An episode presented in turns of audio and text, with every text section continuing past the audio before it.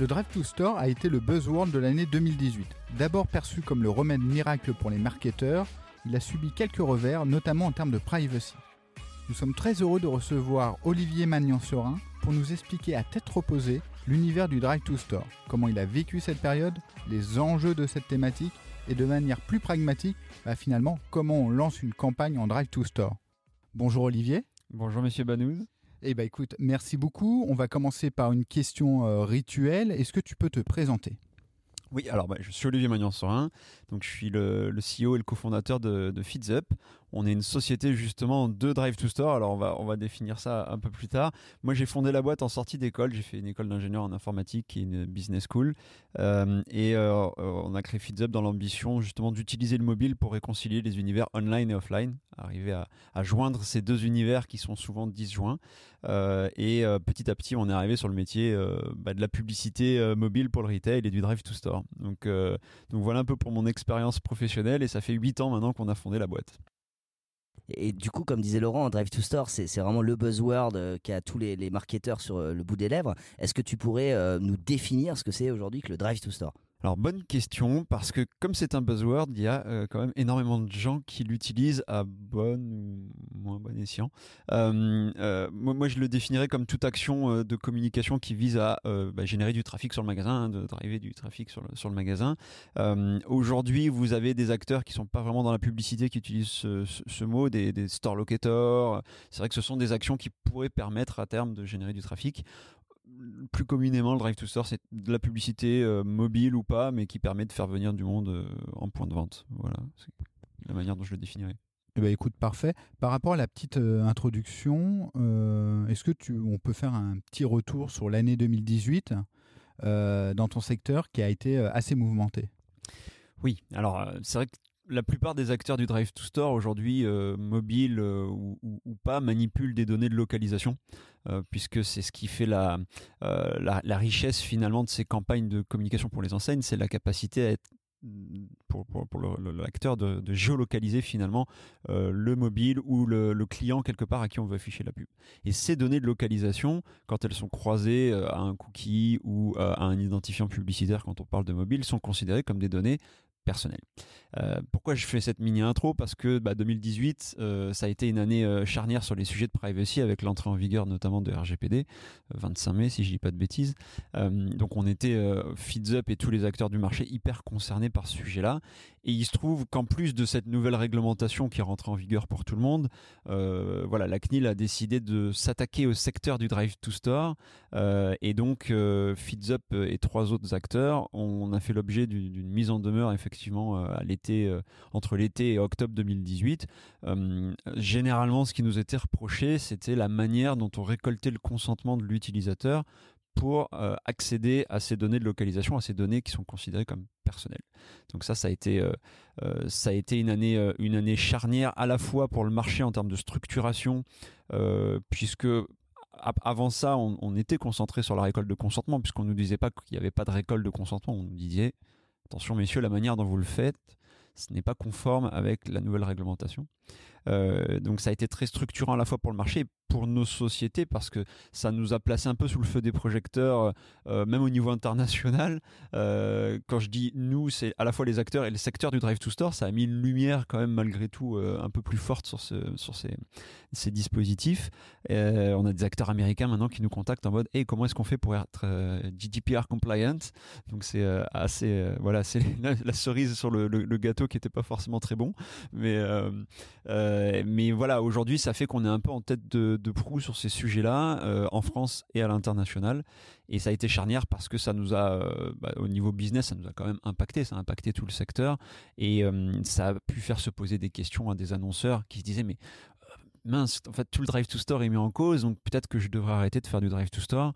Fort heureusement, ce qu'on constate aujourd'hui, c'est que le, le, besoin pour une enseigne de euh, d'opérer des campagnes de publicité mobile, bah, il n'a pas disparu parce que les utilisateurs sont toujours sur mobile.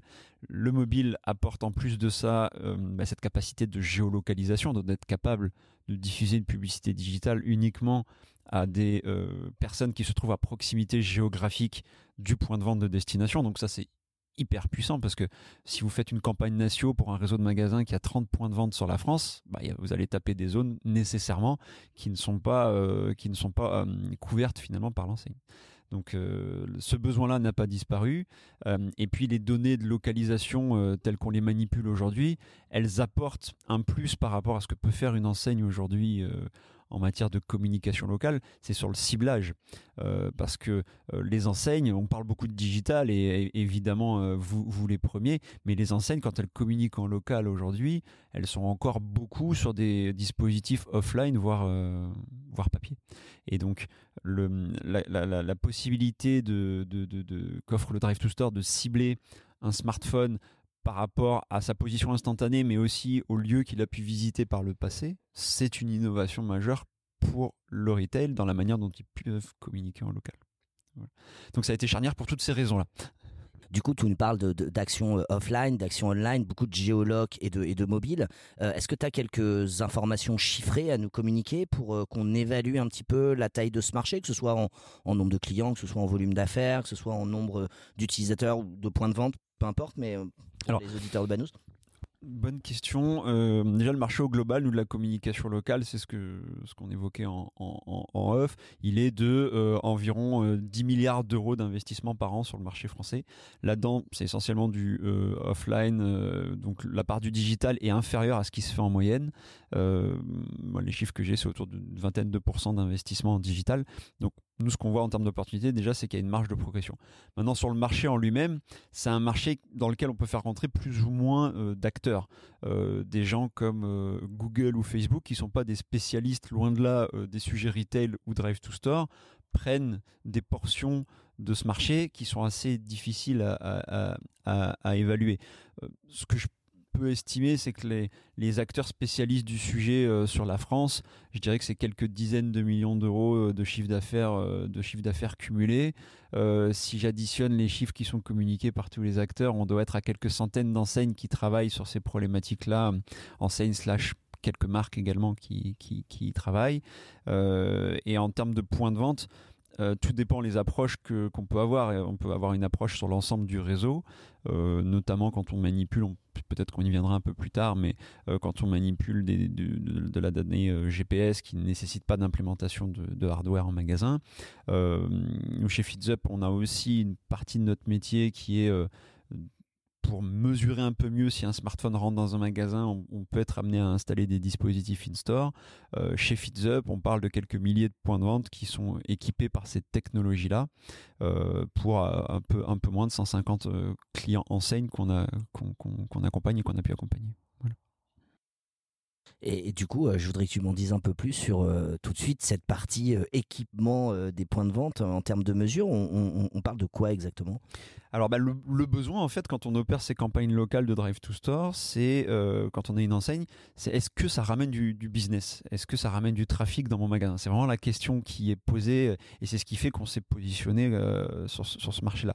Donc pour estimer si le smartphone qui a vu la publicité, enfin le mobinote qui est derrière, mais euh, se déplace en magasin après avoir vu la pub, il faut euh, bah, obtenir la localisation de ce même smartphone dans les heures ou les jours qui suivent pour savoir s'il se présente bien dans le magasin de euh, destination. Et pour réaliser ça, il y a plusieurs manières de le faire. Alors nativement dans votre smartphone, vous avez quelques technologies et notamment la puce GPS qui permet de détecter votre position. Mais le constat qu'on a fait au début de la boîte de FeedsUp, c'est que le GPS avait un niveau d'imprécision au-delà duquel on pouvait, pouvait rien faire. C'est-à-dire que au mieux, dans un champ en plein milieu du Cantal, euh, les satellites vous géolocalisent à 10 mètres près. Euh, en ville, euh, c'est un environnement qui est plus bruité. Vous avez des bâtiments, vous avez des gens, et donc le niveau de précision en ville est plutôt de l'ordre de 25 à 100 mètres. Sauf que 25 à 100 mètres, quand on parle de retail, alors si vous êtes un hypermarché, encore une fois, alors désolé pour le Cantal, hein, euh, c'est une très belle région, mais euh, si vous êtes un, hypermarché au milieu du Cantal, 100 mètres, bon, on est certain que vous êtes dans l'hypermarché, il n'y a pas de doute. Par contre, 50 euh, mètres dans une rue marchande ou dans un centre commercial, ça peut être un certain nombre de points de vente, voire même des points de vente concurrents. Et donc il a fallu qu'on développe des technologies qui soient beaucoup plus précises, qui permettent de remplacer finalement ou de compléter le, GPS. Et donc dès le début de, de, de Up, on a travaillé à développer des technologies qui ont, qui ont très vite été basées sur le Wi-Fi qui permettent d'identifier si un smartphone, quand il rentre au sein d'un point de vente, est bien dans dans l'enceinte du magasin et non pas euh, dans le magasin d'à côté. Donc on a une pression de l'ordre de quelques mètres avec ce type de technologie.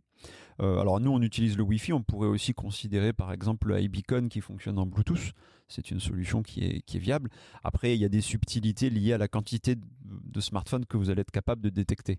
Euh, parce que si vous opérez une campagne sur 3 millions de personnes et que vous êtes capable de mesurer sur 3000 d'entre elles, la mesure n'est pas très représentative.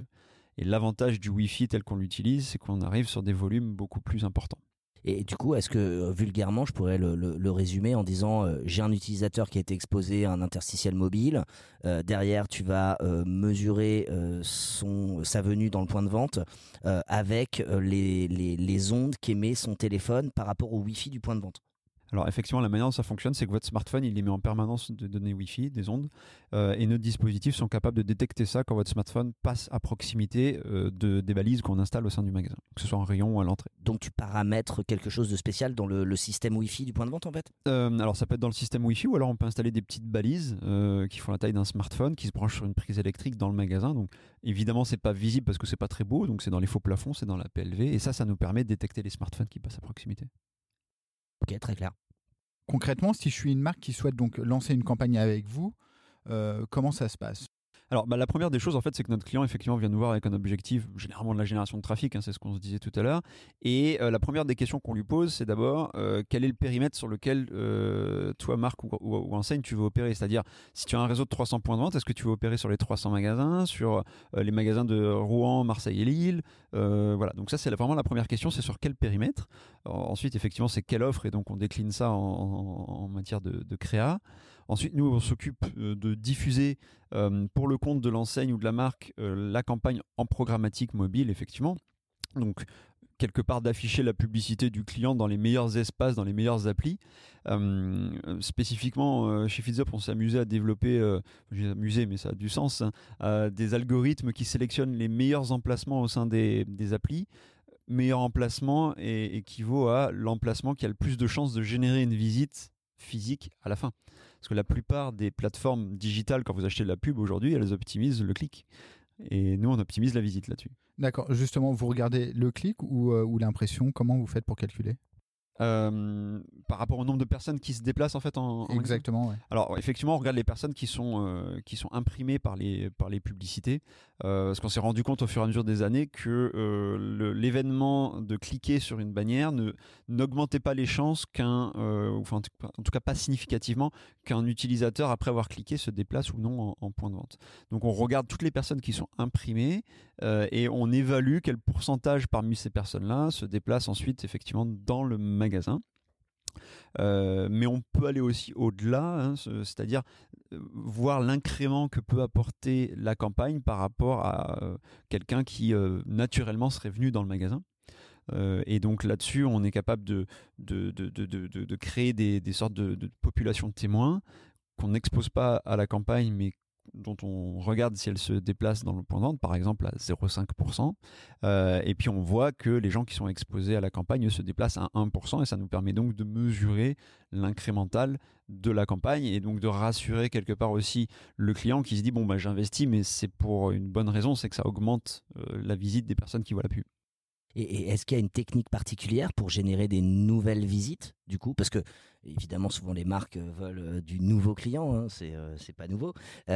du coup, parce que on peut vite s'imaginer que tu peux sciemment ou inconsciemment cibler des personnes qui vont régulièrement dans ce point de vente. Effectivement, le plift sera très limité. Mais est-ce que tu as des techniques, toi, par exemple, qui te permettent de dire non, je ne vais, je vais aller faire de la vraie prospection et aller cibler des profils qui ne sont pas venus dans le point de vente, peut-être par exemple en, en, ayant utilisé les données que tu récupères de, de, cette, de ce fameux Wi-Fi, par exemple, non alors euh, ouais, effectivement, euh, on peut utiliser les données du Wi-Fi ou du GPS d'ailleurs, euh, puisque si on sait qui vient dans le point de vente, on peut tout simplement les exclure d'éventuelles campagnes de conquête pour aller chercher que du nouveau trafic.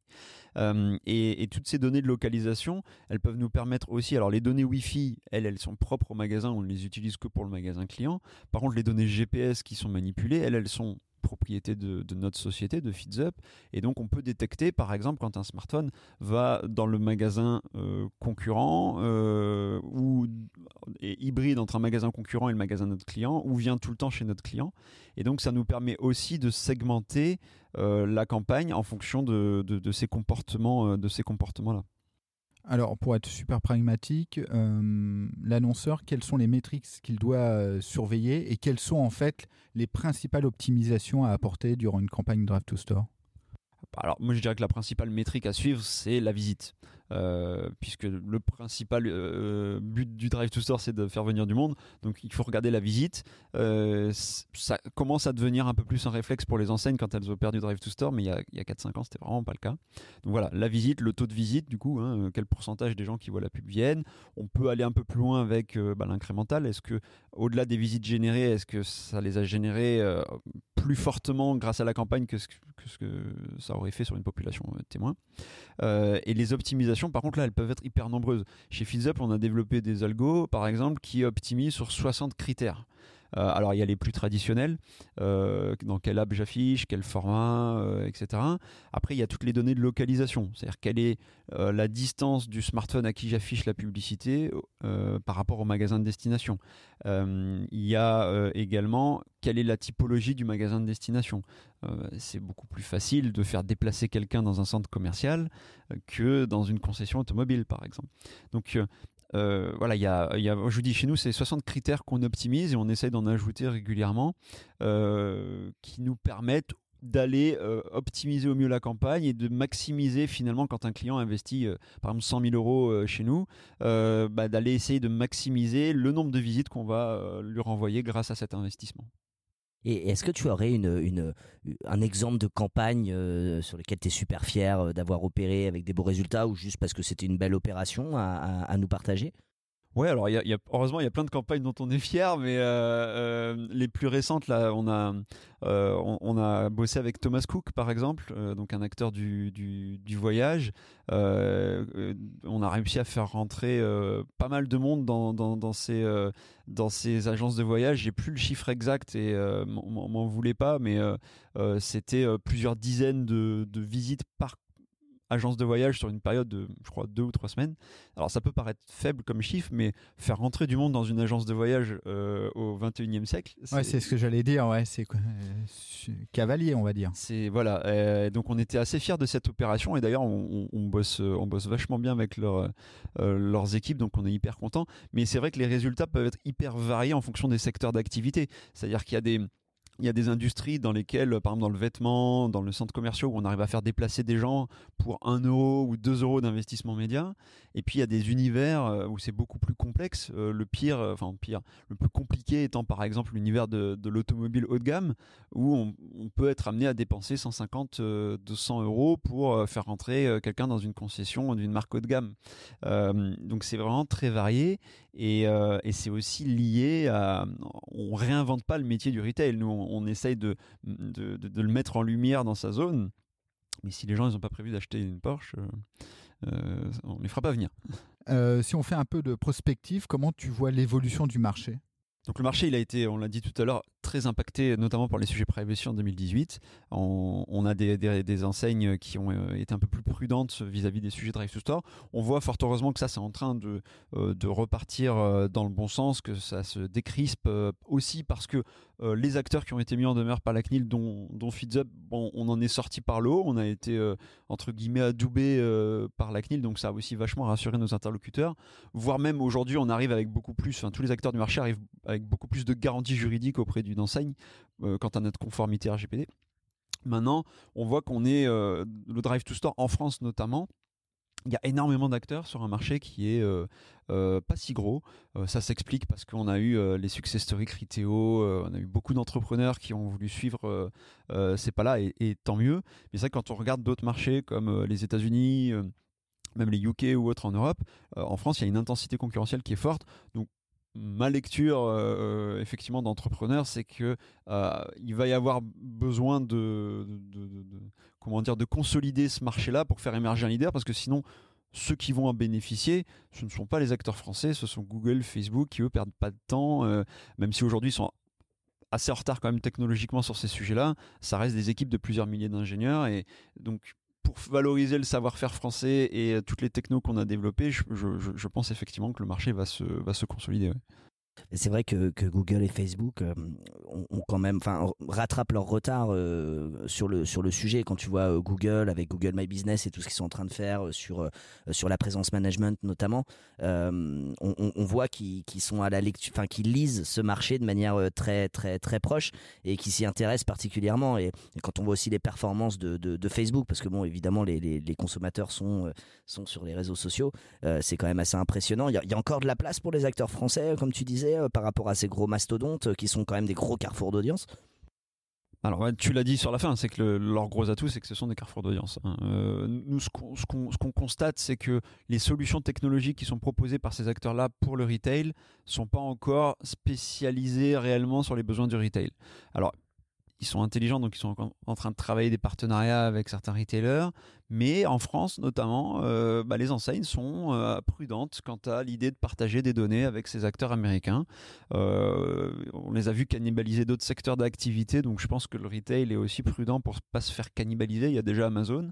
Donc, ça, c'est déjà un atout pour les Français, c'est de se dire, bah, on est indépendant, on va pas prendre votre donnée pour, pour vous la cannibaliser, mais pour la magnifier.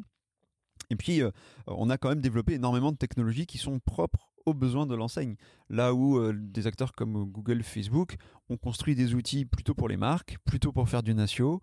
Euh, donc le multilocal, c'est pas pas encore leur dada. Et puis si vous n'avez pas un million d'euros à investir à l'année, je suis pas sûr que Google ou Facebook vous parlent. Il y a encore aujourd'hui assez peu d'enseignes qui investissent ces montants-là. Donc, certes, il y a des sociétés tierces qui distribuent les solutions de Google, mais du coup, c'est pas Google ou Facebook qui y va. Donc, on se dit qu'il y a une place à jouer.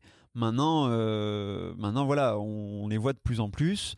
Euh, bah, il y a aussi Waze hein, qui, euh, qui, qui, est dans le giron, dans le giron Google. Et Google encore. Ouais. qui est dans le giron Google. Après, c'est quand même un carrefour d'audience qui est très spécifique parce que vous touchez des automobilistes quand ils sont au feu rouge. Donc, est-ce qu'il va vraiment changer son itinéraire parce qu'il a vu une publicité pour, pour changer ses pneus parce alors qu'il est en train d'aller au boulot pas sûr, mais, mais en tout cas, c'est un carrefour d'audience qui, notamment dans l'auto, fait, c'est vachement écho parce que si vous avez une voiture, euh, certaines marques considèrent que vous allez vouloir en racheter une. Donc, bah écoute, euh, Olivier, super intéressant. Où est-ce qu'on peut te suivre? Bah, merci à vous et bah, écoutez j'ai comme beaucoup de gens j'ai un LinkedIn donc Olivier Magnan-Sorin et puis un, Twitter je suis pas hyper actif mais je, je, tweete un peu sur Omagnan voilà bah, écoute on va te suivre et merci beaucoup. Merci Mathieu. Merci à tous. À bientôt. Merci